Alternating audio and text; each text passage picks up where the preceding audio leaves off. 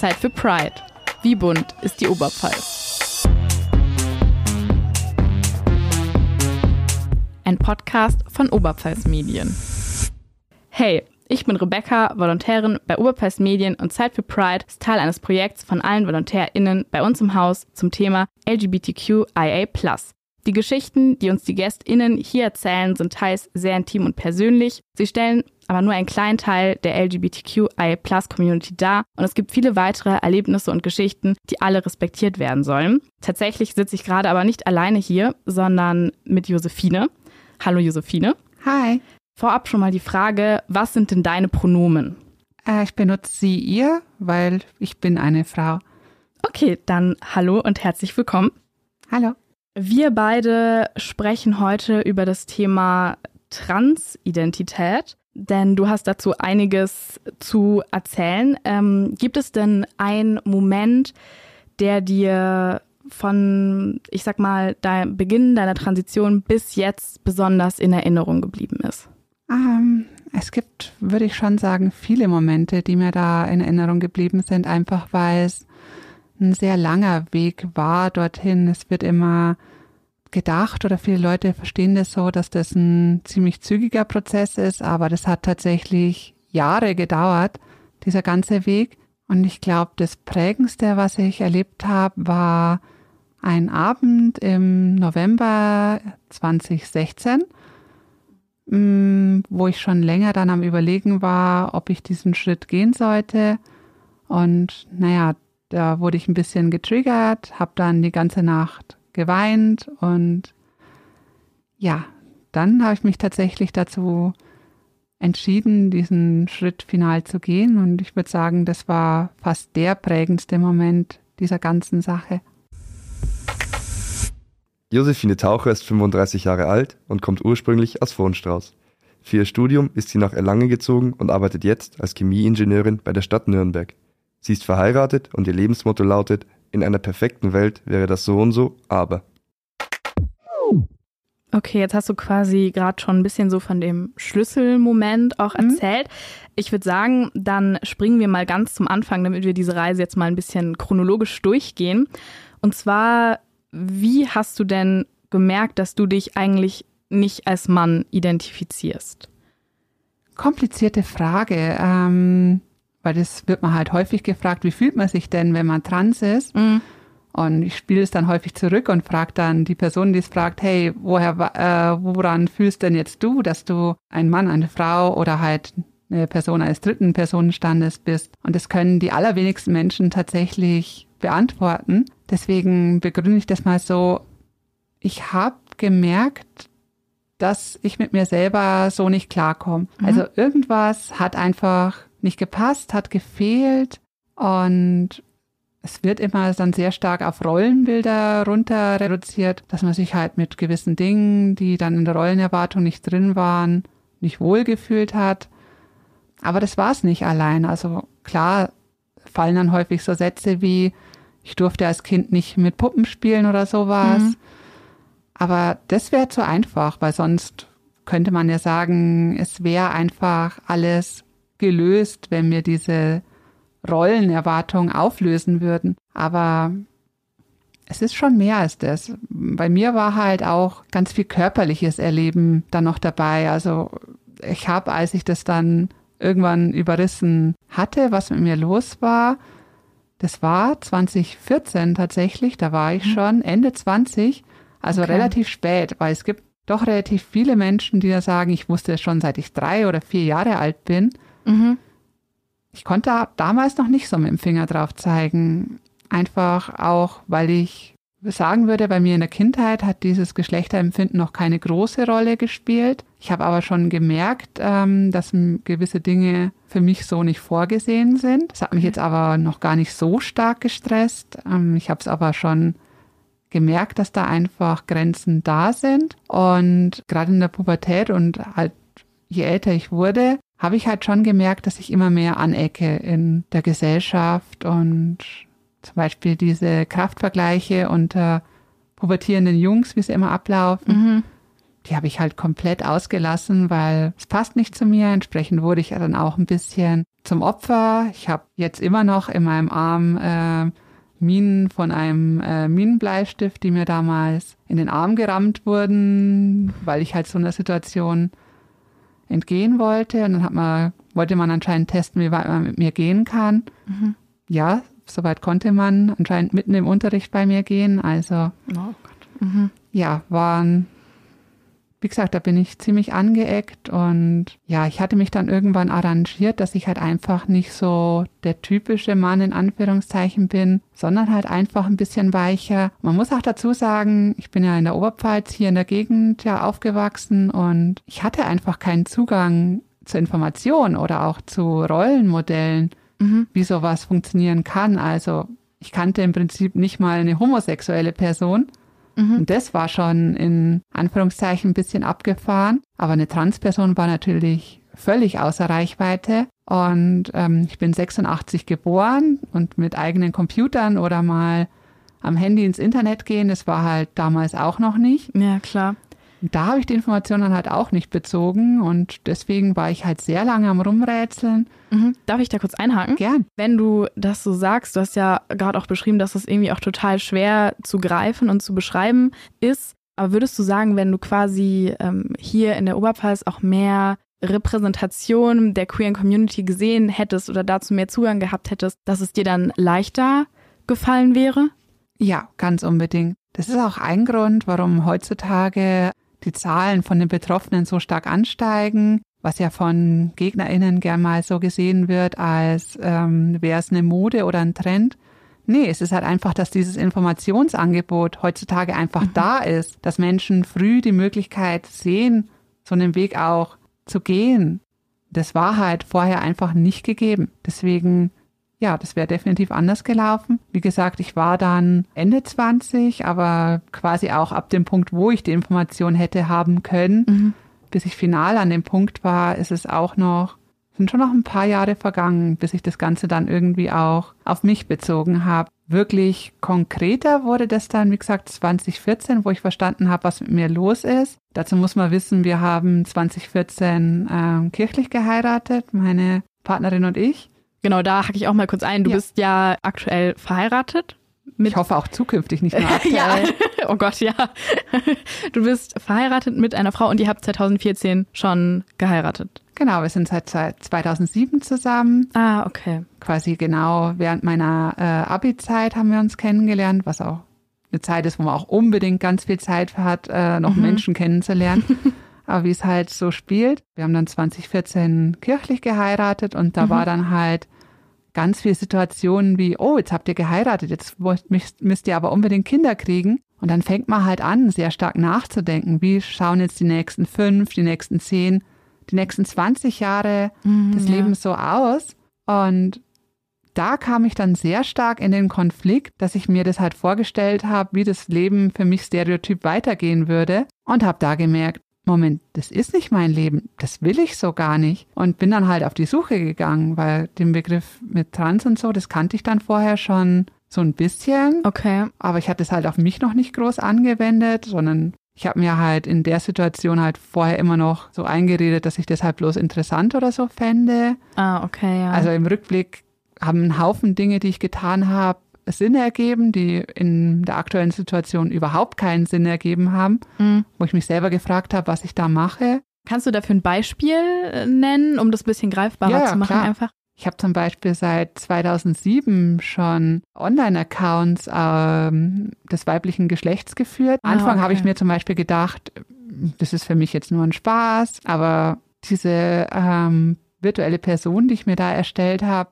die ist halt immer konkreter geworden und hat ein immer mehr ausgestaltetes Leben bekommen, wo ich mir dann halt überlegt habe, was hätte ich denn gerne heute gemacht oder wie wäre mein Leben in der Situation denn gerne gelaufen. Also jetzt nicht nur, dass das halt komplett romantisiert war, sondern halt auch, was für Probleme hat diese Person. Das wusste ich damals nicht genau oder beziehungsweise ich habe mir halt immer gedacht, das mache ich nur aus Spaß. Aber jetzt im Rückblick würde ich schon sagen, dass ich da ein Stück weit die na, Kindheit war es nicht, so jung hat die Person nicht angefangen. Wie gesagt, Mhm. ich war da auch schon über 20. Ja. Aber dass sich da so ein Stück weit die Jugend und äh, auch die weibliche Pubertät, die mir halt komplett fehlt in meinem Lebenslauf, so ein Stück weit versucht habe nachzuholen, was ich natürlich dann trotzdem wieder romantisiere, weil na klar ist die nicht immer toll und das will ich auch gar nicht anmaßen, aber es war schon ein Versuch, Dinge nachzuholen, die ich so nicht hatte und das hat danach total Sinn ergeben, Mhm, ja, aber klar. in dem Moment halt noch gar nicht. Wann hast du denn dann quasi mit deiner Transition begonnen? Ende 20 hast du, mit Ende 20 hast du gesagt. Genau, das war 2014 habe ich es für mich selber dann verstanden. Mhm. ich glaube im August und im November oder so habe ich dann mit meiner Partnerin drüber gesprochen. Okay, wie hat sie das Ganze so aufgenommen oder wahrgenommen? Ja, ich habe an dem Tag auf jeden Fall gelernt, dass man so Gespräche nicht mit Schatz, wir müssen reden einleitet. Oh, ja, ich glaube, mit dem Satz assoziieren viele Leute, viele Menschen Böses. Ja, sie hat dann gedacht, ich beichte ihren Seitensprung oder irgend sowas. Oh, ja. Deswegen, Mhm. nee, das war es nicht. Es war trotzdem kein schönes Gespräch, aber das war mir vorher klar. Es war sehr tränenreich, weil man musste da halt auch sehen. Für mich war da halt schon, auch wenn ich es erst vor kurzem wirklich verstanden habe, aber ein langer Prozess davor gehangen und halt auch die drei Monate, die da noch vergangen sind, wo ich halt schon Dinge konkreter werden lassen konnte in meinem Kopf, was bei ihr halt so trotzdem nicht war. Klar mochte sie mich auch, weil ich jetzt nicht dieser klassische harte Kerl war, sondern weil ich halt eine sehr weiche Seite hatte. Aber in so Richtung hat sie halt doch nicht gedacht. Mhm. Und ja, war halt schon schwer zu der Zeit. Und ich würde oder ich empfehle es heute auch den Leuten, die bei mir in die Selbsthilfegruppe kommen, auch, dass sie sehr stark berücksichtigen, dass Angehörige diesen ganzen Gedankenprozess oder den Vorsprung, den die Betroffenen dann schon haben, eben nicht haben und dann Dinge sehr stark gegen eine Wand fahren in so einem Moment und dass man die Angehörigen dann auch verstehen muss, wenn die nicht in Jubelstürme ausbrechen. War da halt auch nicht, aber wir haben uns nicht zerstritten.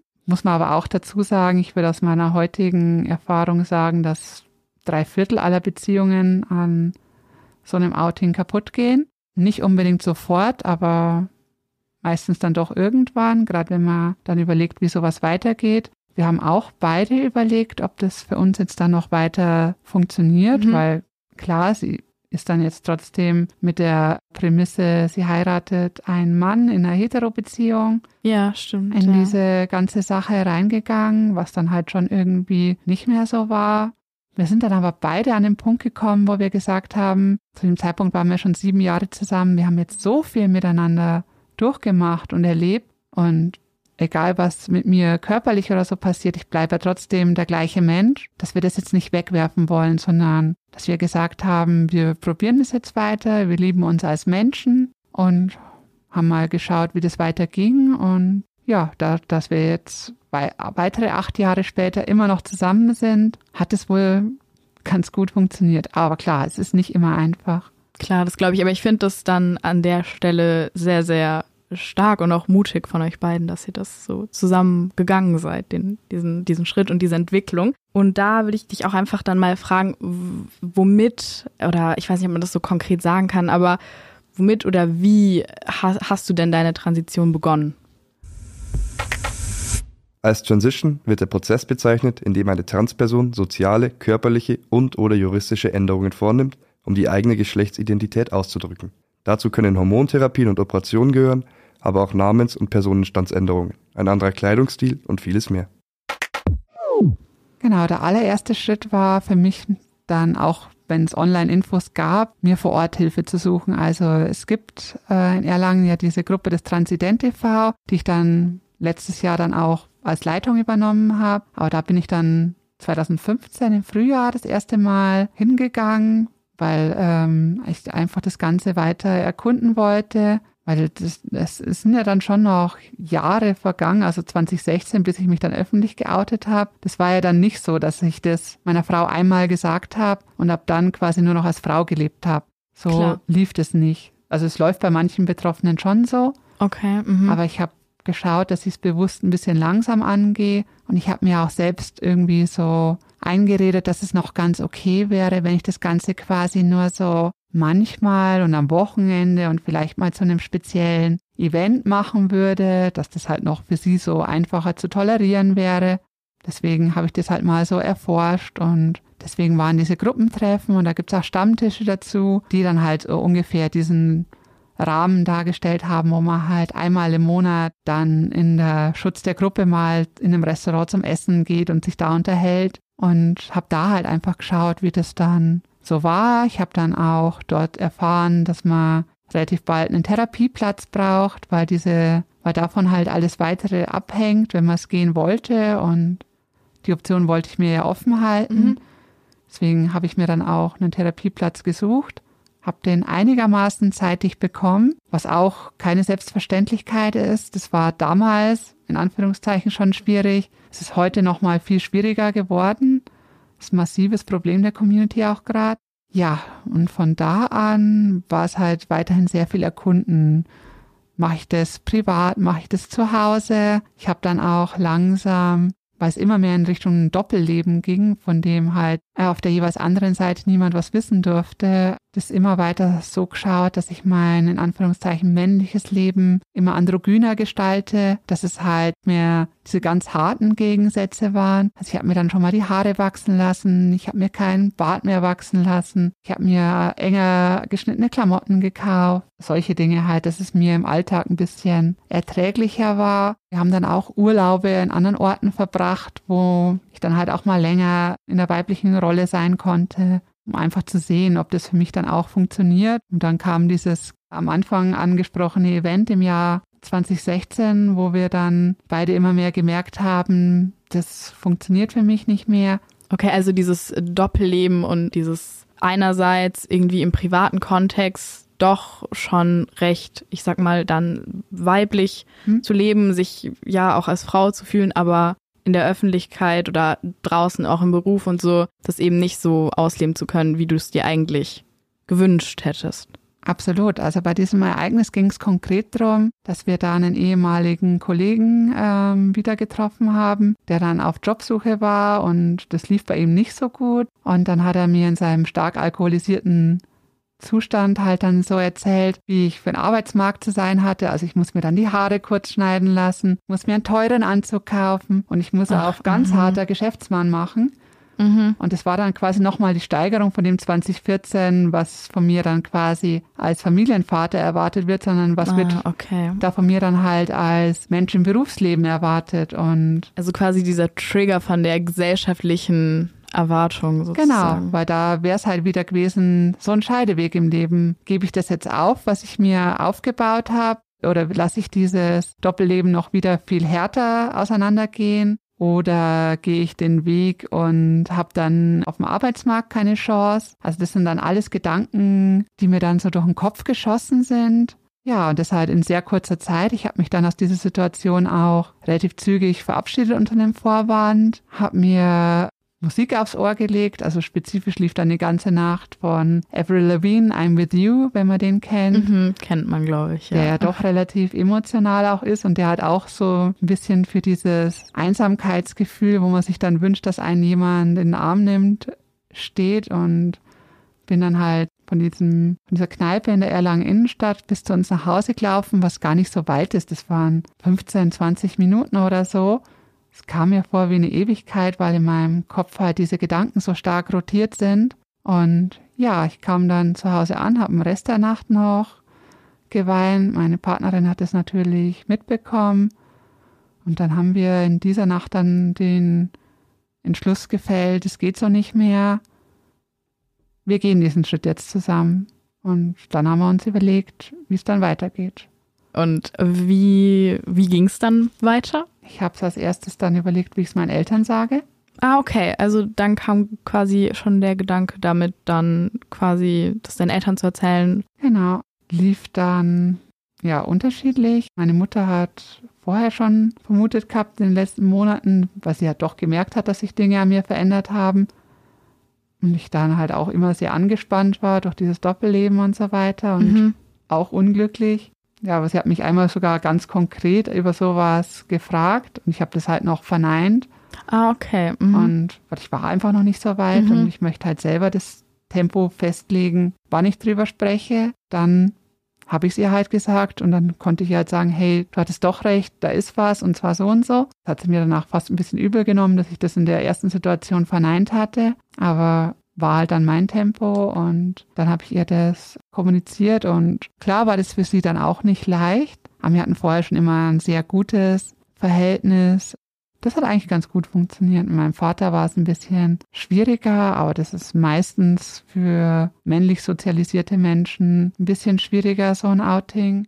Es hat schon eher Jahre gedauert. Ich glaube auch, er hat es jetzt immer noch nicht final umrissen, was das Ganze bedeutet, aber das muss er auch nicht. Also wichtig ist es mir, dass er halt schon darauf achtet, dass er mich als die Person wahrnimmt, als die ich mich jetzt selber bezeichne, als die ich selber bin und das war am Anfang halt noch eher schwierig. Ja, also war ein schwieriges Gespräch. Okay, aber auch da finde ich es auch äh, deshalb sehr, sehr stark, dass du das gerade auch so erzählt hast und geteilt hast an der Stelle. Du hast gesagt, äh, das fand ich einen äh, spannenden Punkt, muss ich sagen, dass du glaubst, dass es männlich sozialisierten Personen schwerer fällt, mit solchen Outings umzugehen. Hast du eine Vermutung, woran das liegen könnte? Ich finde, wir leben heute auch immer noch in einer patriarchal geprägten Gesellschaft, die halt immer noch einen Unterschied zwischen der Wertigkeit von Männern und Frauen macht, auch wenn es vielleicht heute nicht mehr so stark ist, wie es früher mal war. Aber es gibt halt schon immer noch viele Faktoren, die das zementieren. Und dieser Gedanke, dass in Anführungszeichen Mann, wie ich halt vorher war, mich absichtlich auf den Status einer Frau herabsetze, in Anführungszeichen, ah, okay. ist für viele Männer ein Problem. Okay, weil es halt okay. quasi so ein Wertigkeitssystem sabotiert und was halt quasi auch mit einem sozialen Abstieg gleichkommt. Deswegen ist es halt auch so, dass der absolute Großteil der Angriffe auf Transmenschen halt wirklich von Männern ausgeht. Nicht nur auf Transmenschen, sondern halt auch auf vor allem männliche homosexuelle Menschen, weil es einem ähnlichen Muster folgt. Quasi eine Person, die Sex mit einem Mann hat, verwirkt dadurch diese männlichen Privilegien, macht einen sozialen Abstieg durch und macht sich damit zur Zielscheibe. Das ist eine ähnliche Logik und das verstehen gerade viele männlich sozialisierte Menschen nicht, warum er freiwillig diesen Abstieg in die weibliche Rolle macht und damit kommen viele Männer einfach nicht klar. Ich fand es nur einen sehr spannenden Aspekt, als du das gerade so genannt hast. Jetzt hast du äh, darüber erzählt, quasi, wie du das deinen Eltern alles erklärt und erzählt hast. Was ist denn danach so passiert, sag ich mal? Wie, wie ging das Ganze weiter? Genau, also meine Eltern waren das eine, dann die Familie meiner Frau war das nächste Thema. Sie hat eine ziemlich große Familie, auch eine sehr nahestehende Familie, also sie sind sehr eng alle miteinander. Und dann bei denen hat halt voll der Beschützerinstinkt reingekickt. Sie wollten ihre Schwester dann halt beschützen, vor allem ihre Geschwister, was eigentlich auch ganz süß ist, aber mir gegenüber war es halt dann ein bisschen ablehnend. Ich hätte sie in die Ehe getrickst, weil das war ja zu dem Zeitpunkt noch gar nicht so lang her. Aber wenn man so drüber nachdenkt, warum sollte ich mir denn unbedingt eine Scheidung ans Bein binden wollen? Also ja, es macht eigentlich wenig Sinn, nee, würde ich mal so behaupten. Sinn, aber nee, das ist aber halt auch eine emotionale Reaktion. Ja, klar. Und wie gesagt, mittlerweile haben die es auch ganz gut überrissen und sie sehen, dass ich ihrer Schwester damit nicht schaden will. Aber es war am Anfang schon auch schwierig. Das nächste war dann das Outing im Job. Mhm, ich habe okay. zu, zu, der Zeit an, in Erlangen an der Uni gearbeitet als wissenschaftliche Mitarbeiterin und halt auch ein relativ junges, relativ gebildetes Umfeld. Da war ich noch ganz guter Dinge. Habe das halt erst dann mit den engsten KollegInnen und meiner direkten Vorgesetzten gemacht und dann halt im nächsten Schritt mit meinem Professor, den ich da am Lehrstuhl hatte, der kurz vor der Rente war. Da war ich mir nicht ganz sicher, wie der da mitgeht, aber auch ohne Probleme. Okay, also positive Reaktion ja, von allen Fall. Seiten. Okay. Und das große Outing haben wir dann quasi im Seminar vom Lehrstuhl, wo jede Person einmal im Jahr vorträgt, gemacht. Ah, ich habe dann okay, eine PowerPoint krass. gebastelt, quasi wie ich sie auch wissenschaftlich gehalten hätte. Ich habe damals mit Spezies von Mikroalgen gearbeitet und da hatten wir halt zufällig einen Fall, wo wir eine Spezies, die wir betrachtet haben, falsch klassifiziert haben. Das heißt, ah. die hatte dann eine andere Spezies und einen anderen wissenschaftlichen Namen, die ja immer total abgefahren sind. Und dann habe ich so das vorgestellt und habe so gemeint, hm, können wir dieses Wissen auch auf einen anderen Bereich übertragen? Und habe dann quasi mich als Spezies vorgestellt Aha. und habe dann am Schluss die Conclusio getroffen, Ja, sieht jetzt ein bisschen anders aus, hat jetzt eine andere Fachbezeichnung, ist aber immer noch der gleiche Organismus, den wir vorher schon spannend fanden. Deswegen würde ich empfehlen, dass wir diese Spezies auch weiterhin positiv im Auge behalten. Sehr, sehr schöner Vortrag an der Stelle, würde ich dann sagen. Das war, da bin ich tatsächlich stolz drauf, wie kreativ ich das gestaltet habe. Kam auch ganz gut an. Und vor allem, das war das letzte Seminar des Jahres. Und am gleichen Abend war die Weihnachtsfeier am Lehrstuhl. Das heißt, wir hatten quasi den Deal, den Vortrag halte ich noch in Anführungszeichen männlich, kündige aber an, dass ich dann in der Form, wie ich mich persönlich wohlfühle, auf die Weihnachtsfeier abends komme. Das habe ich dann auch gemacht. Und das heißt, bis dato warst du dann quasi bei Familie und im Beruf geoutet. Wie war das im Freundeskreis? Mm, ein guter Teil von meinem Freundeskreis war eh schon in diesem Uni-Umfeld halt auch ah, mit drin. Deswegen war das nicht so groß. Freunde, die ich jetzt länger nicht gesehen hatte, habe ich geschaut, dass ich relativ stark zusammentrommel. Die haben auch gewusst, dass ich ihnen irgendwas mitteilen will. Und die haben dann teilweise gedacht, so frei nach, hey, ich gehe beruflich ganz lang ins Ausland oder irgend sowas. Ach, okay, also ganz andere Richtungen auch. Ja, wie gesagt, wir haben uns häufig nicht gesehen. Die hatten diese Veränderung im letzten Jahr, die da davor gelaufen ist, nicht so stark verfolgt. Die eine Freundin hatte dann bemerkt, hey, du sprichst jetzt anders, hat dann drüber gewitzelt, dass das höhere Sprechen quasi so ein bisschen so, äh, so spricht ein Schwuler, weil ich halt auch schon an der Stimme ein bisschen was verändert hatte, was dann aufgefallen war. Die wussten am Anfang auch nicht ganz genau, was sie damit machen sollten, aber das haben die relativ schnell auch angenommen. Das war dann schon in Ordnung. Okay, du hast ja jetzt gerade schon auch gesagt, dass einer Freundin dann aufgefallen ist, dass deine Stimme höher war oder sich höher angehört mhm. hat. Hast du deine Stimme quasi selber höher, man kann das ja auch selbst beeinflussen, ob man höher klingt, oder hast du irgendwie eine Hormontherapie oder sowas gemacht? Sowohl als auch. Also ah, okay. Mhm. Es ist immer so ein allgemeines Vorurteil, dass durch diese Hormontherapie auch die Stimme von allein höher wird. Und oh, dann bin ich direkt äh, jetzt hier in das Vorurteil reingetappt. Nee, das ist ganz gut, dass wir darüber sprechen, dass wir das hier mal auflösen können. Aber man muss sich das ja so vorstellen. Es läuft ja in der männlichen Pubertät so ab, dass sich die Stimmlippen im Kehlkopfwachstum verlängern, dass die einfach in die Länge gezogen werden und wer sich ein bisschen mit Schallwellen auskennt, das erzeugt dann halt einfach tiefere Töne und das ist halt so. Das kann man jetzt allein durch, ich trainiere das jetzt oder ich nehme mal ein paar Hormone auch nicht verändern. Also diese Stimmlippen sind deformiert, wenn man das so nennen will. Was man machen kann, ist, man kann die ganze Muskulatur, die man Versprechen so benutzt, trainieren. Sowohl die Muskulatur am Kehlkopf direkt, die diese Stimmlippen stellt. Man spricht zum Beispiel auch sehr viel aus dem Zwerchfell heraus, aus der äh, Rückenmuskulatur. Alles, was das Ganze halt so noch mit beeinflusst. Und die reine Tonhöhe ist es jetzt auch nicht sondern Sprechen ist halt auch ganz viel mit Sprechfluss, mit Betonungen. Man sagt Frauen gerne nach, dass sie mit einer gewissen Melodie sprechen, was Männer halt eher nicht so machen. Mimik, Gestik auch ein ganz großes Thema und ich war dafür dann in Stimmtherapie. Ah, okay. Was nochmal ein anderer Ansatz ist als jetzt die klinische Logopädie. Also in der Logopädie geht es meistens eher auf Stimmhöhe, ja, und ja. schaff so und so viel Herz äh, von der Frequenz her so zu sprechen. Die Stimmtherapie ist ein ganzheitlicher Ansatz, wo es halt auch viel darum geht, mach Bewegungen und trigger da deine Stimme raus oder deine Muskelspannungen, die du brauchst, um das so zu machen. Ich habe über die Jahre, wo ich jetzt aus der Behandlung raus bin, auch wieder ein bisschen an Stimmhöhe verloren. Das sehe ich schon so auch. Als ich noch da frisch raus war, habe ich noch höher gesprochen. Das ist aber jetzt auch nicht unbedingt ein Vorteil. Wichtig ist, dass eine Stimme authentisch ist, dass sie nicht fake rüberkommt, ja, weil ja. wenn es gekünstelt oder gezwungen, gepresst klingt, dann überlegen Menschen auch, hm, was ist denn da los? Ach klar, das, weil das dann auffällt und dann. Das passt für mich ja. jetzt nicht mit der Person zusammen. Warum spricht die so? Und deswegen ist es halt wichtig, dass man da eine Stimmlage findet, in der man für sich sprechen kann, in der man halt auch dauerhaft so sprechen kann. Und die halt gerade in einem Gesamtbild authentisch ist. Das ist jetzt in einem Podcast-Format wahrscheinlich gerade ein bisschen schwerer darzustellen, als wenn man sich hier so gegenüber sitzt.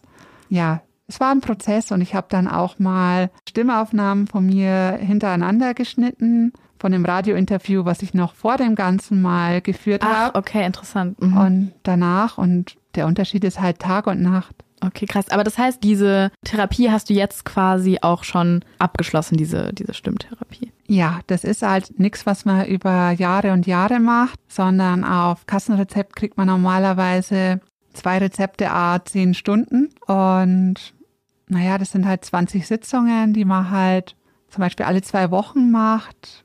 Das ist man halt spätestens in einem Jahr oder so durch. Und das habe ich halt 2017, 2018 oder wahrscheinlich sogar noch früher, wenn vorher schon Menschen das aufgefallen war. Ja, schon früher musste das gewesen sein. Ja, ja. Mhm. Aber das habe ich mir jetzt gar nicht so krass gemerkt. Ja, und seitdem spreche ich halt, wie ich spreche. Du hast äh, jetzt gerade auch schon gesagt, dass es dann auf Rezept war. Das heißt, die Krankenkasse hat es dann ja auch so weit übernommen, oder? Oder Ja. musstest du selbst, äh, selbst zahlen an der Stelle? Ja und nein, es ist ein gewisser Eigenanteil dabei, weil das ist ja ein Rezept, den man, das man sich bei, beim Hausarzt holt. Also falls hier Betroffene zuhören, geht mit sowas nicht zur Krankenkasse und lasst euch das genehmigen. Das ist einfach nur ein umständlicher Prozess dann, weil das ist was wirklich eine ärztliche Leistung, die auch äh, eine Hausärztin ausstellen kann. Ich war da bei der Behandlerin meiner Wahl. Die hat halt die Diagnosen rausgeschrieben, die auf diesem Rezept stehen müssen. Die hat dann äh, mein Hausarzt übernommen und dann ging es auch einfach auf Rezept und ich habe halt die ganz normalen Rezeptgebühren bezahlt, wie ich auch machen müsste, wenn ich jetzt zur Physiotherapie gehen würde. Ja, ja. Da habe ich ja auch immer ein paar Euro Selbstbeteiligung pro Rezept. Das ist da halt auch. Aber den Großteil hat schon die Kasse bezahlt tatsächlich. Okay, ist, denke ich, auch interessant, auch gerade mit dem Hinweis, den du gegeben hast äh, für alle Menschen. Krankenkasse wird wahrscheinlich jetzt noch öfter ein Thema werden. ja, ich denke auch. Ich nehme an, dass du dann noch weitere mm, Therapien und Eingriffe gemacht hast, Mhm. einfach um, ja, ich sag mal, deiner Identität ein bisschen näher zu kommen, wenn ich das so beschreiben darf. Mhm. Ähm, genau, was, was ist da noch so passiert? Was hast du noch gemacht?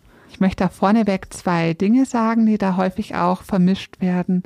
Wir haben zum einen den medizinischen Weg, wo diese ganzen Dinge wie Eingriffe, also zum Beispiel Stimmtherapie, dann ähm, die Hormontherapie, die wir schon angesprochen haben, auch OPs und so weiter und was auch gerade bei Transfrauen, wie ich ja eine bin, was auch häufig verwechselt wird, was, jetzt ist, was ist jetzt eigentlich ein Transmann und Ja. was ist eine Transfrau.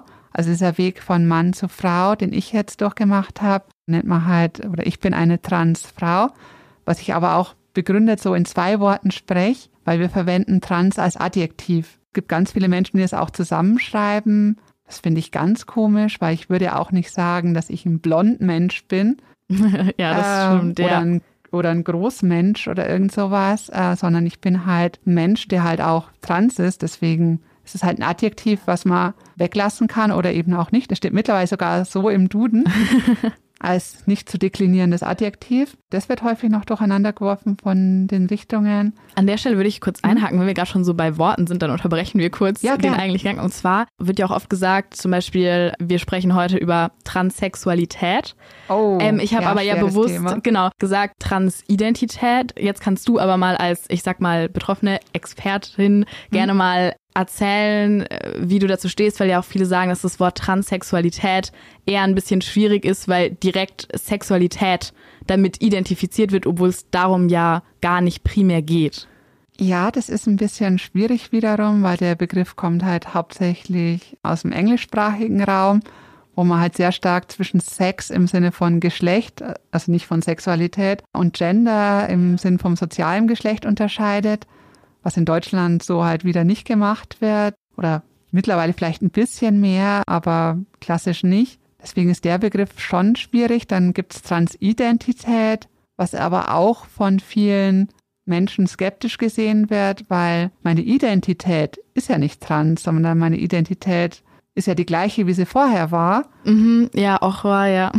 Ja, deswegen, die hat sich ja dadurch nicht verändert. Ich bin ja trotzdem, wer ich bin. Ich würde über mich sagen, ich bin und ich war schon immer eine Frau, aber halt nicht in dem Körper, den ich halt vorher hatte. Und deswegen ist der Begriff auch wieder schwierig. Außerdem ist der von einem Menschen geprägt, der halt auch äh, allgemein schwierige Thesen aufgestellt hat. Deswegen ist der auch bei vielen verpönt. Dann gibt's noch Begriffe wie Transgeschlechtlichkeit, was auch wieder schwierig ist, weil meine Geschlecht, mein Geschlecht ist ja auch wieder nicht trans, aber ja, vielleicht noch eher, weil ich das für manche Menschen sichtbar gewechselt habe. Dann gibt's noch ganz abgefahrene Bezeichnungen wie Varianten der Geschlechtsentwicklung, wie es jetzt in der neuen ICD-11-Leitlinie drin steht, was ich grundsätzlich schon auch als Begriff sinnvoll finde, aber das ist endgültig eine Begriffsweise, die nicht barrierefrei ist, die man halt auch gerade niemandem in einem Gespräch einfach mal so erzählen kann. Es ist halt sehr sperrig einfach. Sehr sperrig, sehr komplex, ganz ja. schlecht zu greifen.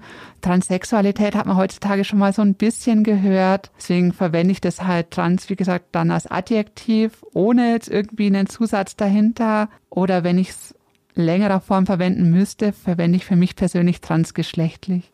Transgeschlechtlich, okay. Das heißt quasi, wenn man ein Nomen verwenden müsste, wollte, ist es eher schwer, weil Transsexualität, Transidentität und so hast du ja gerade alles schön erklärt, ist alles eher, alles ein bisschen schwer. Genau, also da würde ich auch sehr stark auf die Bezeichnung gehen, die die Menschen jeweils für sich selbst verwenden. Da wirst du aber auch aus zehn Menschen äh, vier unterschiedliche Bezeichnungen hören. Deswegen finde ich das immer schwierig, das auf die Gesamtheit umzulegen und da eine allgemeinverbindliche Aussage zu treffen. Nee, klar, okay, aber äh, finde ich nämlich auch äh, mega spannend und das wird ja auch immer wieder diskutiert und debattiert, deshalb ist es, glaube ich, eine ganz gute Einordnung auch an der Stelle. Kommen wir mal wieder zurück und ja. zwar hast du ja gerade schon angefangen zu erklären, dass es quasi zwei Wege oder nicht Wege, ähm, Aspekte. Unterschiedliche Themen, genau. Ja, Themen gibt, genau, danke. Du hast ja gerade schon angefangen, das Medizinische ein bisschen zu erklären. Ja. Da würde ich jetzt gerne noch ein bisschen genauer drüber sprechen. Wir haben schon über die Stimmtherapie gesprochen. Ja. Was hast du noch ähm, quasi auf diesem medizinischen Weg weiter gemacht, weiter verfolgt, sag ich mal? Genau, ich würde, bevor ich jetzt über mich spreche, erstmal noch einen zweiten Punkt ausräumen, der auch ganz häufig da falsch assoziiert wird die Dinge, die ich jetzt für mich gemacht habe, sind die Dinge, die ich für mich gemacht habe, weil es wird dann häufig geglaubt, dass alle Transpersonen oder halt hier ich sinnbildlich für alle Transfrauen auch genau diese Dinge alle machen müssen, um trans zu sein. Das ist halt nicht so. Es gibt Menschen, die körperliche Eingriffe wollen und es gibt Menschen, die die nicht wollen. Die sind deswegen aber nicht weniger trans. Es war halt für mich mein körperliches Erleben, dass ich gesagt habe, ich brauche das jetzt für mich. Ich fühle mich mit dem Körper, den ich hatte, nicht wohl. Deswegen habe ich das gemacht, aber es wäre jetzt völlig falsch, da sagen zu müssen, dass eine Person, die keine OP machen möchte, aus welchen Gründen auch immer, es kann ja auch eine medizinische Ursache haben, dass die Person keinen so schweren Eingriff machen lassen kann, die ist deswegen nicht weniger in ihrer Selbstbezeichnung als trans zu respektieren. Geschlechtsangleichende Operationen sind chirurgische Maßnahmen, bei denen primäre oder sekundäre Geschlechtsmerkmale in Aussehen und Funktion dem Geschlechtsempfinden angeglichen werden. Diese Eingriffe können an Intersexuellen und an Transmenschen durchgeführt werden, also an Menschen, bei denen die weiblichen in männlich erscheinende Geschlechtsmerkmale verändert werden sollen oder umgekehrt ich für mich hatte jetzt, wie gesagt, die Sache mit der Stimme, die jetzt nur diese Trainingssache war. Auch das könnte man theoretisch operieren, was aber auch gar nicht so einfach ist, wie man sich das vielleicht denkt, dass es damit einfach abgehakt ist. Was für mich auch ein großes Thema war, war Bartepilation. Da gibt es zwei Verfahren. Eine ist, eine ist Laser, das geht aber nur mit dunkleren Haaren, was bei mir schon schwierig ist. Das andere ist Nadelepilation. Das kann man sich halt wirklich so vorstellen. Es wird ein Barthaar gegriffen mit einer Pinzette, dann geht man mit einer Elektrode in diesen Haarkanal rein und es wird dann durch Strom thermisch verödet, die Haarwurzel.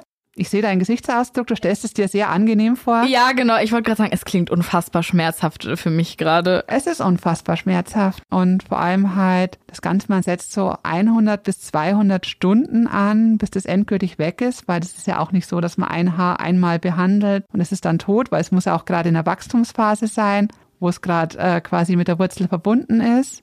Ich würde es fast so ein bisschen als Folter deklarieren ich habe sehr viel geweint während diesen Sessions und das macht man halt auch wirklich nur, wenn man es unbedingt möchte. Aber du hast dich dafür entschieden und hast es dann auch durchgezogen.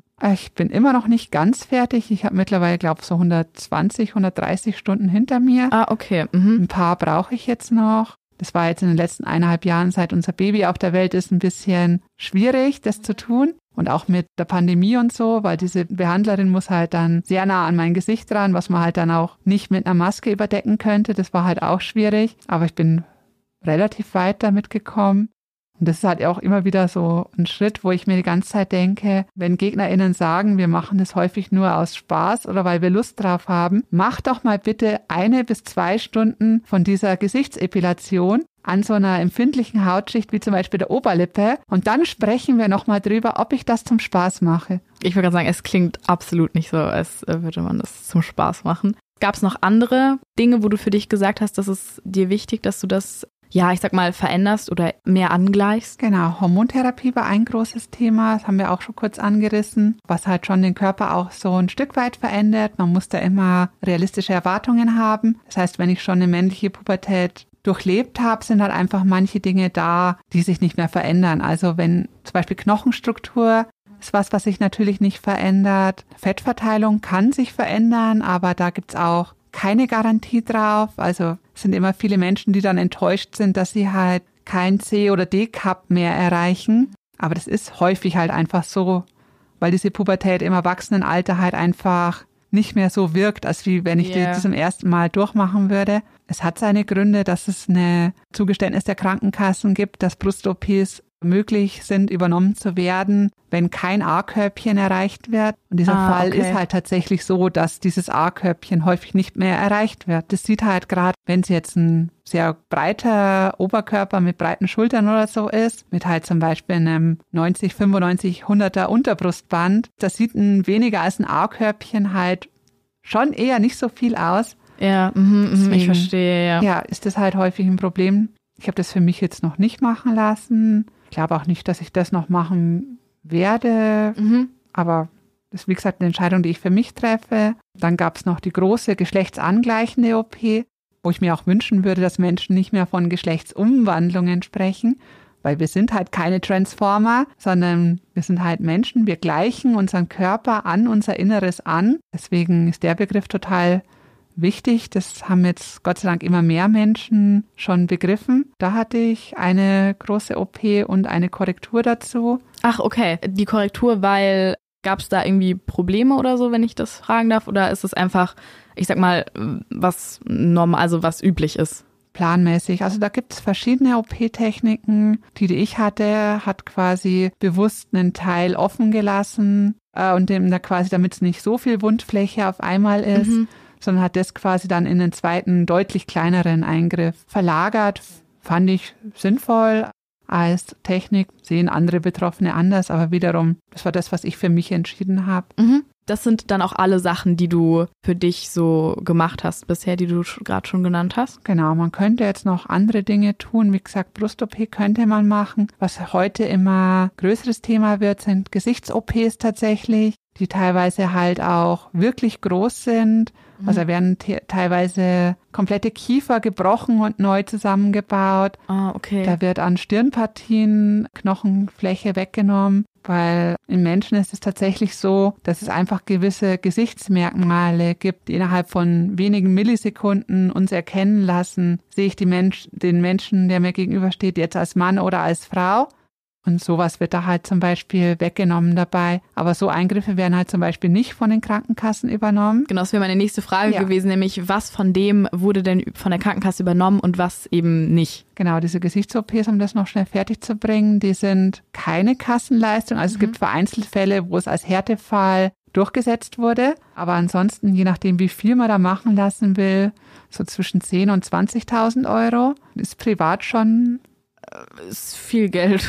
Ja, aber wie gesagt, es sind halt wirklich dann auch Menschen, die sehr unter ihrem Äußeren und auch der Diskriminierung, die, die, sie deswegen erfahren, leiden. Und dann kommt man halt schon mal aus dem Punkt, dass man halt ja. alles andere im Leben sehr stark einschränkt, um sich halt diesen Eingriff irgendwie leisten zu können oder halt auch Menschen die sich teilweise sehr stark verschulden, um sowas machen zu lassen. Das ist jetzt eine Sache, wo vielleicht jetzt nochmal Bewegung reinkommt. Mit der neuen Regierung, die wir jetzt haben, weiß ich aber nicht, ob das nicht zu groß ist. Die geschlechtsangleichenden OPs werden von der Kasse unter gewissen Voraussetzungen erfüllt. Gibt es auch längere Listen dafür. Kannst du da vielleicht ein, zwei Beispiele nennen? Und was ich an der Stelle auch noch interessant wäre, hm? gibt sonst irgendwelche, ich sag mal, Voraussetzungen oder so, die man hm? erfüllen muss? Also als ich das Ganze noch gemacht habe, ähm, waren die Voraussetzungen 18 Monate Gesprächstherapie, sechs Monate Hormontherapie, dann ein Therapiebericht natürlich, wo das drin stand, einen endokrinologischen Bericht, einen urologischen Bericht, dass keine Intersexualität vorliegt, also dass ich, Ach, mhm. weil wenn das wäre, wäre es wieder anders. Dann ein Aufklärungsgespräch mit einer Chirurgin Mhm. bei der Klinik, wo man es machen lassen will. Dann ein Gutachten von einer Medizinerin, was in dem Fall eine Psychiaterin ist. Mhm. Auch äh, sein muss, oder? Muss, Ja, genau, okay. weil das kann ein Psychotherapeut aus Sicht der Kassen nicht entscheiden, weil ein Psychotherapeut ja kein Mediziner in dem Fall Ach, ist, mhm. was auch nochmal Zusatzkosten verursacht hat, sowas als Gutachten zu besorgen. Ähm, was die dann noch hätten, war, sind gern die Gutachten aus der Vornamens- und Personenstandsänderung. Aber das Mhm. habe ich ja vorhin schon angedeutet, dass das eigentlich eine komplett andere Schiene ist, wo sich die aber auch wieder schneiden. Das sind Gutachten, die der Kasse explizit nicht zustehen, aber man gibt die meistens der Kasse trotzdem, um sich einfach den Ärger zu So, sparen, ja. der da dranhängt. Das beschleunigt das Verfahren halt einfach. Mhm. Und das sind so die Sachen, die gefordert wurden bis jetzt vor kurzem. Jetzt wurde das ein bisschen vereinfacht mit der neuen Re äh, Leitlinie, die da entstanden ist. Jetzt ist zum Beispiel nur noch so, dass sechs Monate Therapie mit zwölf Sitzungen a 45 Minuten gefordert werden. Diese Voraussetzung mit der Hormontherapie ist weg. Und es wird jetzt quasi ein Jahr Alter, äh, Alltagserprobung gefordert von der Krankenkasse. Mhm. Aber das ist so ein schwer greifbarer Begriff. Ja, Es ich, kann eigentlich eh niemand überprüfen, wie ich meinen Alltag erprobt habe. Also ja, eben. Ich, Ja. als du den Begriff gerade gesagt hast, ich finde, man kann sich doch kaum was drunter vorstellen. Das ist total Abstrakt, schwer. ja. Okay, gab's von den ganzen Dingen, die du ja gerade erzählt hast, gab's irgendwas, irgendeinen Eingriff, irgendein, irgendeine Therapie, wo, wovor du besonders Angst hattest oder wo du große Befürchtungen davor hattest? was von der Krankenkasse her das Schwierigste tatsächlich war, war diese Bartepilation genehmigt zu bekommen. Ach, okay, krass. Ja, da, das ist momentan ein großes Drama. Die Krankenkassen wollen das natürlich nicht bezahlen. Und entsprechend schwierig war das auch, das zu bekommen. Also waren da die Befürchtungen groß, dass ich das privat zahlen muss, was sich bei 200 Stunden Behandlung mit einem gewissen Stundensatz natürlich auch relativ schnell in die Gegend eines Kleinwagens einsummiert. Also wo man natürlich immer denkt, dass die Angst am größten ist, ist vor der großen geschlechtsangleichenden OP. Mhm. Das sind sechs Stunden Vollnarkoseneingriff, wo es bei so einer großen, schweren Narkose natürlich immer die Möglichkeit gibt, dass da irgendwas schief läuft. Ja, wobei ich aber sagen würde, ich war gerade am Abend, als ich schon, weil man kommt am Abend vorher schon in die Klinik, checkt da ein. Ich war völlig die Ruhe mit mir selbst. Ich war völlig in mir gefestigt. Ich hatte noch Respekt vor dem großen Eingriff, aber ich hatte keine Angst mehr und ich hatte keine Zweifel. Ich, wie gesagt, ich habe ein paar Jahre gebraucht, bis ich an den Punkt gekommen bin. Das Ja. war 2019 dieser Eingriff bei mir. Das heißt, das waren dann schon fünf Jahre seit meinem, meiner innerlichen Erkenntnis. Ich kann für mich sagen, ich bin da mit 200 Prozent Überzeugung reingegangen, dass das das Richtige ist. Deswegen war ich da sehr entspannt. Meine Frau war deutlich gestresster. Wie gesagt, also ein bisschen nervös war ich dann schon wieder, als es dann Ja. in den OP runterging. Aber ich glaube, das ist normal. Also man wäre ja bei jeder OP nervös, meine ich. Ja, aber nee, da würde ich tatsächlich sagen, dass ich für so einen Eingriff echt entspannt war und es war schon lebensverändernd. Das Ja. muss man ganz deutlich sagen. Es hat sich seitdem einfach ein ganz anderes Körpergefühl eingestellt, weil man vorher sehr stark damit auch beschäftigt ist, Dinge vor seinem Körper verstecken zu müssen. Das heißt, man will sie selber nicht sehen, man will aber auch nicht, dass die andere entdecken. Und allein das nimmt so viele Prozente der mentalen Kapazität weg, die dann auf einmal frei werden. Okay, krass. Das heißt, es war für dich dann schon auch irgendwie eine Erleichterung, sag ich mal. Absolut, es war wie eine Art Befreiung aus so einem Gefängnis auch. Es hat aber nicht nur das untenrum selbst beeinflusst. Ich kam dann zum Beispiel auch mit meiner Brust viel besser klar, weil ich halt einfach mit meinem Körper allgemein viel besser im Reinen war.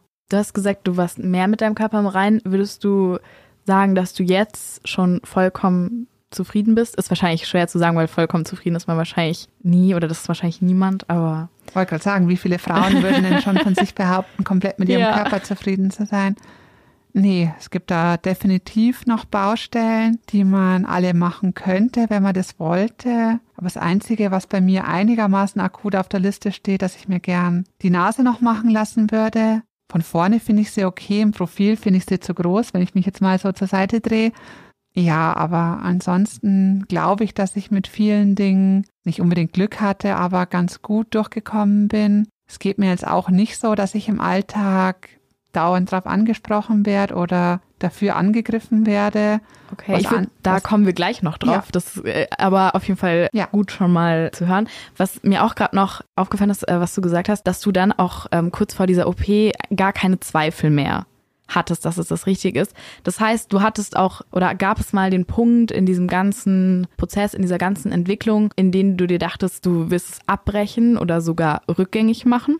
wo es halt schon noch, wie gesagt, in der Anfangsphase war es schwierig, wo ich mir nicht sicher bin, ob ich den ganzen Weg gehen will oder ob es bloß so ein Teilzeitding wird. Da gab es natürlich, wie gesagt, auch häufiger Stress, wo ich mir schon gedacht habe, ist es das jetzt wirklich wert, dass du diese ganzen Risiken eingehst oder jetzt meine Ehe aufs Spiel setze, was ja dann anscheinend doch zu dem Ergebnis geführt hat, dass es es wert war je weiter ich den Weg gegangen bin, eigentlich nicht mehr. Aber worauf du da jetzt vielleicht anspielst, es gibt ja durchaus Personen, die den Weg da noch zurückgehen. Ja. Ähm, das ist auch völlig valide. Man glaubt immer, das steht so ein bisschen im Wechselfeld, dass wir als Trans-Community diese Menschen nicht mögen, aber das würde ich so auf keinen Fall sagen. Es ist halt immer schwierig zu sehen, dass sowas dann gegen Transpersonen verwendet wird, aber es gibt halt auch Studien, die ganz klar aussagen, dass die allermeisten Menschen, die diesen Weg abbrechen, das jetzt nicht machen, weil sie merken, dass es für sie das Falsche war, sondern dass es da ganz viel um Umweltfaktoren gab, dass sie halt nicht die Perspektive gesehen haben,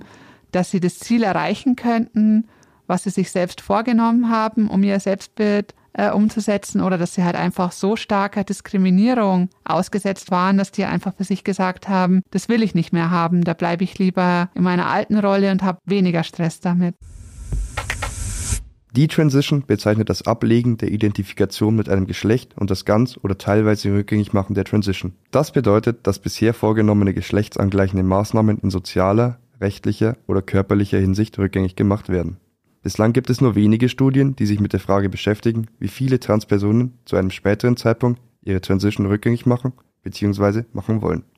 Grundsätzlich wird der Anteil derjenigen, die eine Detransition vornehmen, als sehr niedrig angegeben. Okay, das mit den Außenfaktoren fand ich gerade auch auf jeden Fall äh, spannend. Ich glaube, das ist auch so ein Punkt, den viele auch an den viele gar nicht so mitdenken erstmal von außerhalb. Deshalb sehr sehr spannend an der Stelle. Ich habe gerade schon gesagt, dass wir gleich noch ein bisschen darüber reden, vielleicht auch was für negative Erfahrungen du gemacht hast oder andere Transpersonen, äh, die du kennst oder mit denen du viel zu tun hast. Genau, und ich würde sagen, davor, um jetzt ein ganz bisschen aufzulockern, spielen wir eine kleine Runde entweder oder. Das ja. heißt, ich gebe dir zwei Begriffe vor und du musst dich einfach entscheiden, was du lieber magst oder lieber hättest. Die erste Frage ist Cola oder Spezi? Cola. Mag ich auch lieber. Blau oder pink? Blau.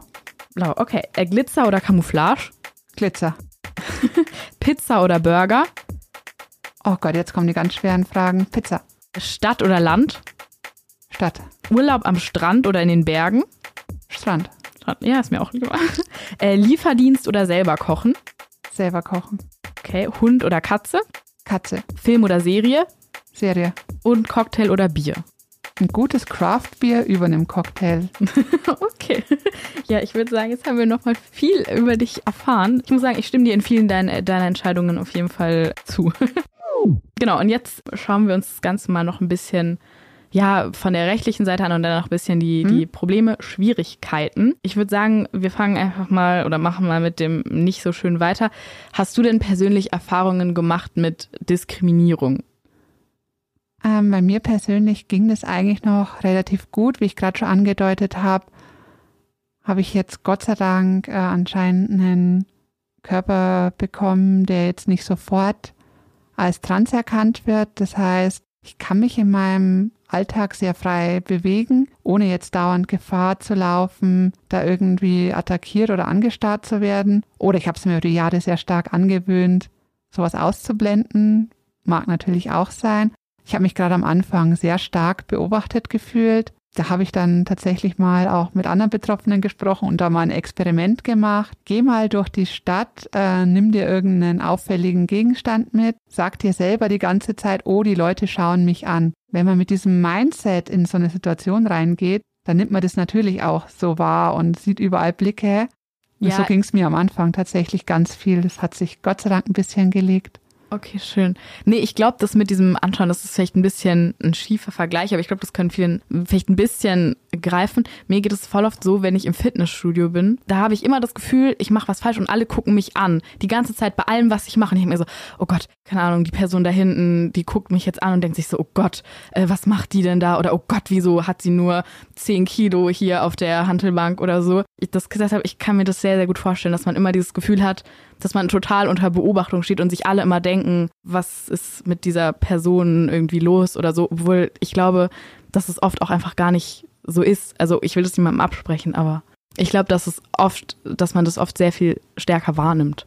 Genau. Eine Situation, wo ich bis heute glaube, dass ich benachteiligt wurde, was ich natürlich nicht überprüfen kann, ist tatsächlich die Jobsuche, weil meine Vornamens- und Personenstandsänderung lief äh, im Sommer 2018 Mhm. Das war auch genau die Zeit, als ich dann äh, mit meinem Job an der Uni fertig war, weil die sind ja meistens immer zeitlich befristet. Und ich war dann auf Jobsuche und hatte dann meine Vornamenspersonenstandsänderung durch, habe mir dann neue Zeugnisse machen lassen, damit die auf den neuen Namen laufen. Aber das dauert. Speziell im August in Bayern ein Schulzeugnis geändert zu bekommen während den großen Ferien. Mhm. Vergiss es. Ja, also musste ich halt aus Mangel an Alternativen meine alten Zeugnisse da anhängen. Ach, okay. Mhm.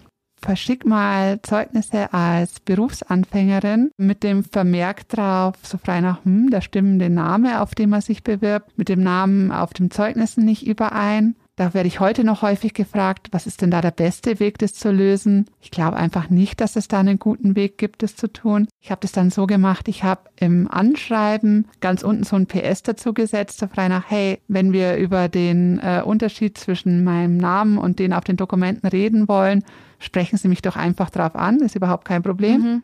Letztendlich hat 100 Bewerbungen gebraucht, bis ich einen Job gefunden habe als Mensch, die frisch von der Uni dann runter war mit einem Master of Science in einem naturwissenschaftlichen Feld, wo es immer heißt, auch Fachkräftemangel und extrem begehrt. Wie gesagt, 100 Bewerbungen. Natürlich kann ich nicht beweisen, dass ich deswegen aussortiert wurde, weil es lehnt einen ja niemand deswegen ab. Nee, klar, es, es werden immer andere Begründungen dann genannt. Oder vermutlich. halt nur was ganz Allgemeingültiges, weil sich halt auch von den Firmen niemand angreifbar machen will. Mhm.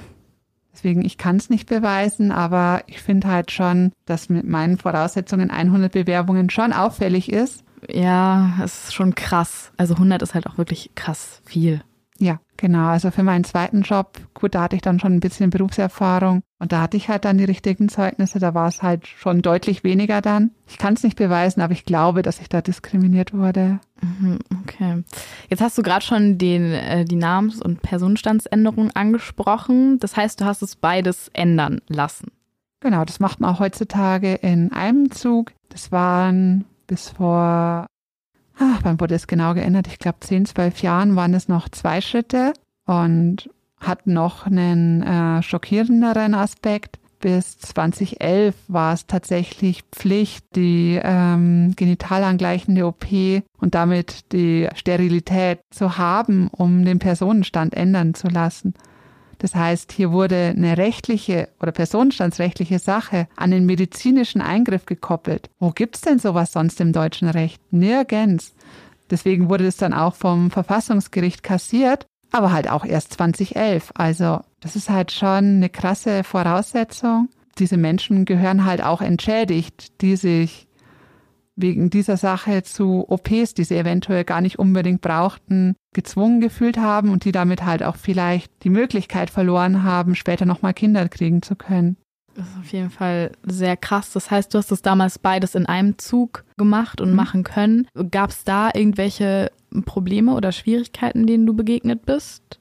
Mm, an sich war der Weg relativ linear, aber das Problem ist halt trotzdem der Weg, wie er an sich abläuft. Mhm. Kannst du da ein bisschen erzählen? Ja, gern. Das ist ja auch gerade ein aktuelles Thema, weil das die neue Regierung ja gerade auf dieses Selbstbestimmungsgesetz, was man vielleicht schon mal gehört hat, umstellt. Ja, das Problem am alten System ist halt, es gibt zwei verpflichtende Gutachten und es ist halt sehr fremdbestimmt. Das heißt, ich habe es am Amtsgericht in Nürnberg gemacht Und mhm. da ist das Problem, die haben zu dem Zeitpunkt auch die Begleittherapeutin, bei der ich war, zum Beispiel nicht als Gutachterin akzeptiert. Ach, okay. Mhm. Das heißt, die Person, mit der ich jetzt ewig viele Therapiestunden hatte, durfte da keine Aussage drüber treffen, weil die ja befangen ist, in Anführungszeichen. Und es mussten nochmal zwei komplett fremde Menschen mich da begutachten, unabhängig voneinander. Und ich finde es halt total schwierig. Das war jeweils ein Gespräch von zwei Stunden. Mhm. Und auf dessen Basis wurde dann dieses äh, Gutachten erstellt. Okay, das war jetzt bei mir unproblematisch, weil die liefen beide ungefähr im Stil ab von, ja, ich sehe sie, ich, ich glaube Ihnen absolut, dass Sie eine Frau sind. Lassen Sie uns noch ein bisschen Zeug aufschreiben, damit wir dieses Gutachten gefüllt kriegen. Mhm. Also es war sehr entspannt. Es wurden auch bei mir persönlich keine ganz blöden Fragen gestellt. Es gibt aber auch durchaus GutachterInnen, die sehr intime Fragen stellen, dann ist es schon problematisch. Und was ich persönlich problematisch fand, war das Faktum, äh, wie lange der ganze Prozess gedauert hat. Es waren bei mir sieben Monate. Man musste das auch selber zahlen. Mhm. Also man kann theoretisch schon auch Prozesskostenhilfe beantragen, ist aber auch kein schöner Prozess und man muss es gegebenenfalls auch zurückzahlen innerhalb von fünf Jahren. Und da ich zu dem Zeitpunkt einen Job hatte und ein Einkommen hatte, habe ich selbst bezahlt. Das hat mich 1900 Euro gekostet. Die andere Menschen, die halt so was nicht machen müssen, nicht zahlen. Das heißt, ich hatte schon mal fast 2000 Euro Rückstand, die ich gegenüber anderen Menschen hatte, die gerade frisch ins Berufsleben starten. Und das ist halt schon ein Problem, wenn man dann zum Beispiel in eine andere Stadt umziehen muss äh, wegen einem Job. Das ist schon auch unfair. Äh, es sind vor allem auch die, die Hürden, sage ich mal, oder die Voraussetzungen sind ja trotzdem immer noch da und vorhanden, was ich auch irgendwie immer noch äh, krass, krass finde einfach. Jetzt noch was, nachdem du deinen äh, Namen dann auch quasi geändert hattest, ich weiß nicht genau, wie hattest du das vorher gehandhabt, bevor du ihn quasi offiziell ändern hast lassen?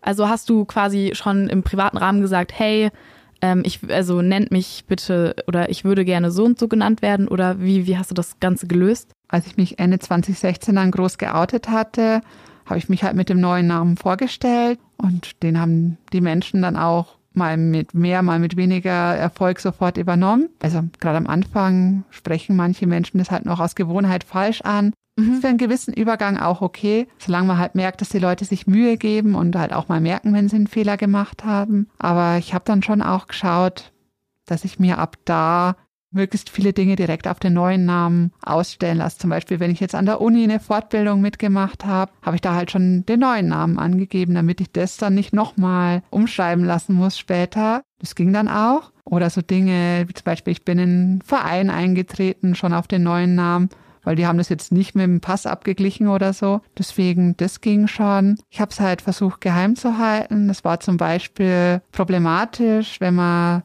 zum Beispiel zur Post geht, um ein Paket abzuholen. Da muss Ach, man ja einen Ausweis klar, ja. vorzeigen. Ja. Und auf dem Paket stand halt dann auch schon mal ein neuer Name. Das waren halt auch jedes Mal wieder Diskussionen, was man nicht haben will, wenn hinter einem eine Schlange steht an Personen, die auch auf Pakete warten und ja. vielleicht eh schon schlecht gelaunt sind, weil sie da schon zehn Minuten in der Schlange stehen. Ja, und das dann auch noch diese MitarbeiterInnen da zu erklären, ist dann natürlich auch irgendwie nicht das, das Einfachste, sag ich mal. Oder glaube ich zumindest. Ja, es ist, ist nicht leicht und klar könnte man dann sagen, ja, das ist für meine Schwester, aber dann steht auf dem äh, alten Perso halt trotzdem der alte Name. Und dann kamen dann halt häufig Sätze zurück wie, ach, da haben sie jetzt aber den Perso vor ihrem Mann erwischt. Ich habe dann meistens mir angewohnt, dazu zu sagen, ja, das mhm. Bild ist aber nicht mehr ganz so aktuell. Ah, okay, quasi, um das so ein bisschen zu erklären. Ja, okay. Weil das könnte ja auch heißen, dass ich mir seitdem einfach die Haare ganz anders gefärbt habe oder eine Brille trage mhm, okay, oder irgend sowas. Ja, stimmt. Das Ach, haben die Menschen dann meistens ganz gut überrissen. Was auch ein Problem war, waren EC-Kartenzahlungen in Geschäften, wo es auch häufig hieß, das ist doch gar nicht ihre Karte. Ach stimmt, die laufen ja auch äh, auf, den, auf den Namen und so. Ja, also heutzutage ist es ein bisschen einfacher geworden, weil in Corona wollte ja niemand mehr EC-Karten von anderen Menschen anfassen. Ach stimmt, ja. Aber früher war das halt wirklich noch so der Kundenservice. Wir nehmen ihre Karte entgegen und stecken die für sie rein. Mm -mm. Dann liest man halt doch mal, oh, das ist ja gar nicht ihre Karte, ist die geklaut? Okay, äh. Also da war ich ganz froh, als das dann vorbei war. Was ich in der Zeit nicht gemacht habe, aber Flugreisen wären zum Beispiel auch problematisch gewesen mit der Passkontrolle. Ach stimmt und auch ja allgemein Reisen in andere Länder, wo eben an den Grenzen kontrolliert wird. Ah, okay. Oder auch speziell Reisen in Länder, wo ähm, transgeschlechtliche Menschen halt nicht anerkannt werden. War es schon mal so, dass du irgendwie in, in einem Land warst oder wolltest gerne, aber das dann einfach so war, dass dort Trans-Menschen einfach nicht akzeptiert sind und dass es da irgendwie mal was gab oder das hast du da irgendwie Erfahrungen gemacht? Äh, ich persönlich vermeide solche Länder bewusst. Von einer Freundin von mir kann ich es erzählen, die war im Rahmen von ihrem Studium dann mal während ihrer Transition noch mit dem alten Ausweis zu einer Studienfahrt in der Ukraine. Ah, okay. Also jetzt noch bevor dieser ganze Kriegszustand war. Ist aber angeblich ganz gut gelaufen, aber die hatte schon ziemlich viel Bammel. Ja, das, ja oh Gott, das glaube ich. Was mich jetzt auch interessiert, ist es so, dass du dich vor anderen Menschen, die dich jetzt nicht äh, privat kennen oder beruflich oder die, vor denen du geoutet bist oder die das, das alles wissen, deine ganze Geschichte und so, musst du dich oft rechtfertigen? Jetzt vor fremden Menschen noch quasi für wer du bist quasi? Das mache ich allgemein nicht mehr, zumindest nicht in meinem Alltag. Was ich halt relativ viel mache, ist mein Aktivismus der halt zum Beispiel auch auf meinen sozialen Medien stattfindet, wo Menschen dann halt schon relativ viel Auseinandersetzung mit dem Thema noch mitkriegen. Aber es ist jetzt nicht so, dass ich äh, rumlaufe und Menschen ständig dieses Thema auf die Nase binde, wenn die drüber stolpern. Aber auch eine kuriose Szene. Ich habe zum Beispiel in meiner letzten Firma äh, wo das auch mit der Bewerbung war. Ah, das habe ich das noch vermieden, das Thema komplett. Mhm. Und habe da auch bewusst keine Menschen von dort in meine sozialen Medien aufgenommen, Ach, damit okay. die das nicht mitkriegen. Aber jetzt bin ich ja nochmal die Firma gewechselt und ich habe da eine Freundin, mit der ich oder eine Person, mit der ich mich anbefreundet habe, halt auch in was Facebook oder Insta, ich bin mir nicht ganz sicher, aufgenommen und habe da dann einen Beitrag gepostet, der halt auch sehr persönlich war. Und dann schreibt sie mir zwei Stunden später auch so, hey, ich habe deinen Post gelesen. Und ich so, oh Gott, scheiße, ich habe mich jetzt da unauffällig äh, oder, oder unabsichtlich vor ihr geoutet. Es war dann auch okay, aber sie hat es halt von sich aus nicht überrissen gehabt, was ich als Kompliment nehme. Ja, es war dann im ersten Moment schon awkward, weil ich halt schon auch ein bisschen versuche, so Beruf und meinen Aktivismus zu trennen. Ich habe auch dort für einen Personalrat kandidiert und im Zuge dessen wurde ich halt wie ich mitbekommen habe, sehr stark auch durchgegoogelt. Ah, okay, mhm. also als Hintergrundrecherche quasi. Mhm. Ja, wen wähle ich denn da ja. eigentlich? Was macht die Person privat so? Und da haben das halt auch ein paar aufgegriffen. Mhm. Also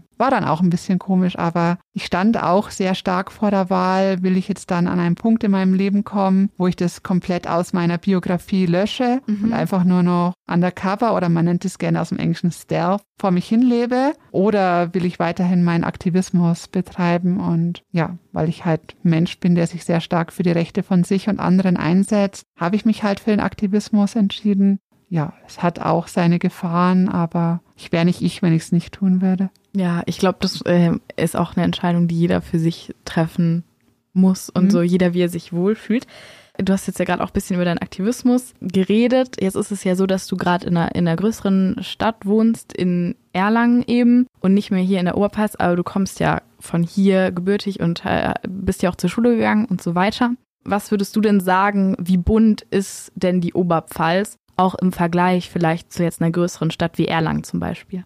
Also speziell aus meiner Vergangenheit kann ich, wie gesagt, zusammenfassen, dass es das damals gar nicht gab. Aber das wird an vielen Orten so gewesen sein. Ich weiß, dass es jetzt hier auch schon ein bisschen besser geworden ist von meinem Selbsthilfeverein, äh, vom Transident e.V. gibt es auch in Regensburg eine Gruppe, die versucht, die Oberpfalz so ein bisschen abzudecken, aber halt gerade diese Selbsthilfestrukturen an gerade queeren Gruppierungen, also für sexuelle und geschlechtliche Minderheiten, die gibt es einfach in die Fläche nicht. Deswegen ist es noch ein sehr großes Thema. Und Bayern ist halt auch das einzige Bundesland, was keinen Aktionsplan gegen Homo- und Transphobie hat, was man auch ganz klar so sagen muss, was halt auch politisch wahrscheinlich so gewollt ist von unserer regierenden Partei. Ich weiß es nicht. Und da wird halt schon auch verhindert, dass Dinge bunter werden. Also das ist wieder nur auf das äh, ehrenamtliche Engagement von Menschen runterzubrechen. Und klar gibt's hier jetzt auch immer mehr Betroffene, die sichtbar werden, auch so, aber